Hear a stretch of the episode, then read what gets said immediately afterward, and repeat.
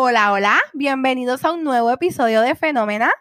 Así que continuamos con esta aventura y hoy vamos a hablar de lo que me quedé en la vez pasada. Estábamos hablando en el episodio pasado del estrés laboral y ahora vamos a hablar de la traumatización vicaria.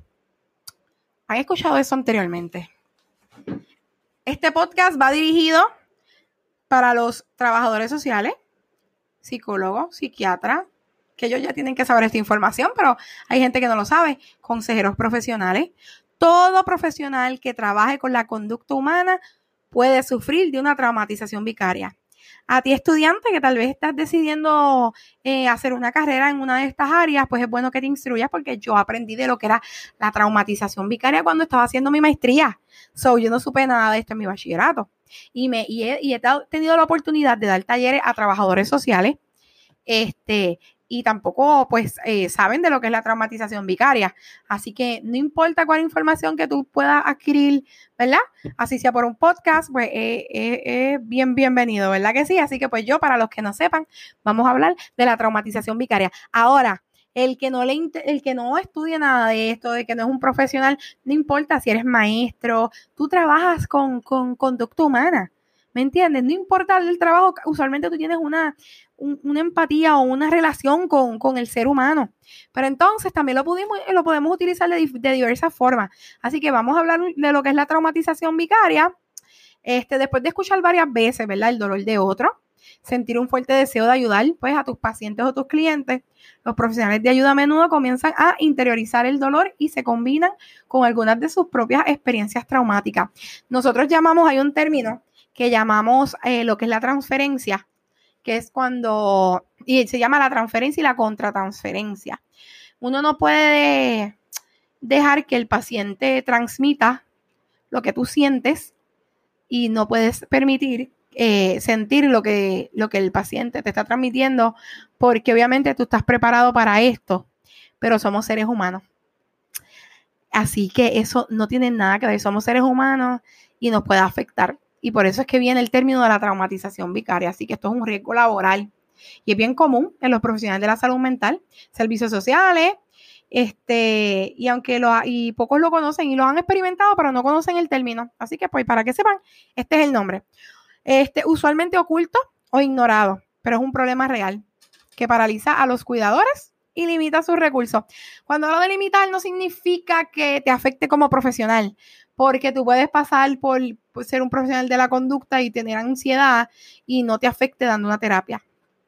Porque nosotros mismos también cogemos terapia.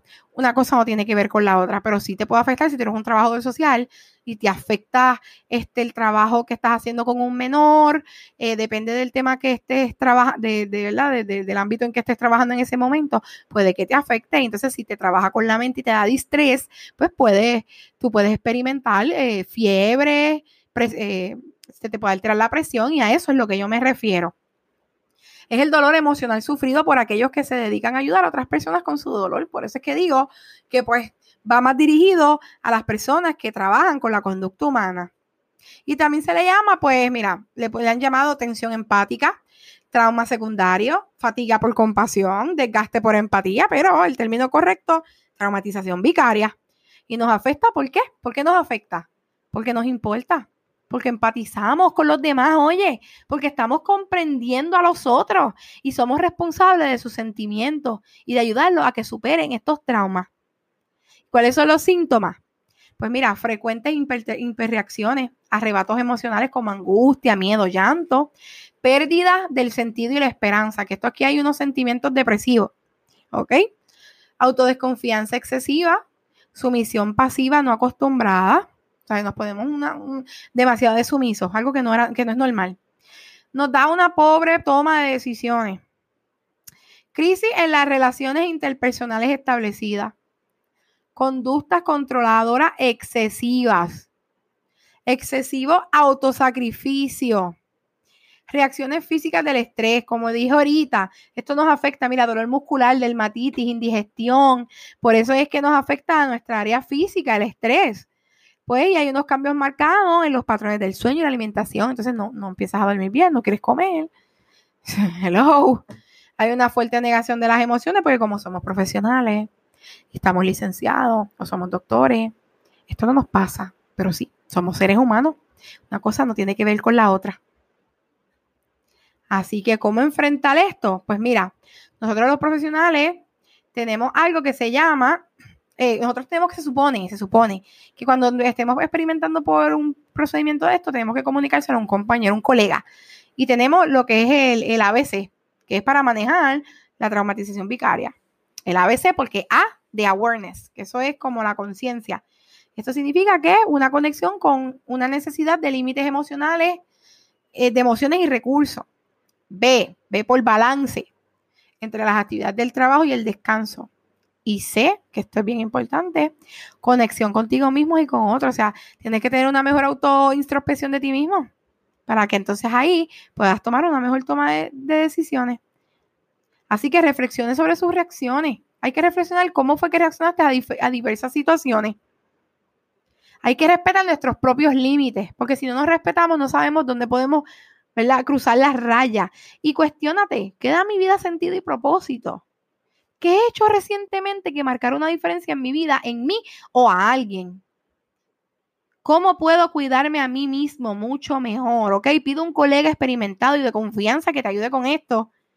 ¿Ok? Y que pueda determinar las, razones y ponerte unas metas pues bastante realistas acuérdate que tal vez él está viendo algo que tú no estás viendo porque eres tú tus sentimientos. Así que vamos a recargar las baterías. Busca en el episodio pasado también que yo di muchos tips de cómo manejar el estrés. Y también tengo, si quieres ver películas y series, ahí está en el episodio, hace como dos episodios, si no me equivoco, la lista de los Feel Good Series y Movies, ¿ok? Reconéctese contigo y con otro. Reconéctate. Si tú estás alejado de tu familia, si tú estás alejado de actividades familiares, invéntate cualquier pretexto si los boricuas festejamos por cualquier cosa, como el anuncio ese, el nene se le cayó el diente y hacían una fiesta. Si utiliza esa excusa, somos puertorriqueños, somos fiesteros. Así que espero que esto les haya sido de mucha ayuda. Óyeme, y la gente, déjense de los clichés y los estereotipos de cómo, porque somos profesionales de la conducta, no tenemos derecho a sentir podemos pasar por depresiones, podemos pasar por cualquier diagnóstico mental. Es normal porque estamos expuestos, estamos bien, a pesar de que estamos preparados, nosotros estamos bien expuestos a, la contratransferencia, estamos bien expuestos al dolor para poder empatizar al dolor del otro. Así que vamos a dejarnos de estereotipos y de, de estereotipos y de estigmas porque nosotros los profesionales de la conducta somos seres humanos. Así que espero que esto se haya sido de su ayuda. Este es un nuevo episodio de Fenómena. Muchas gracias por dejarme llegar a sus oídos. Los quiero. Bye bye.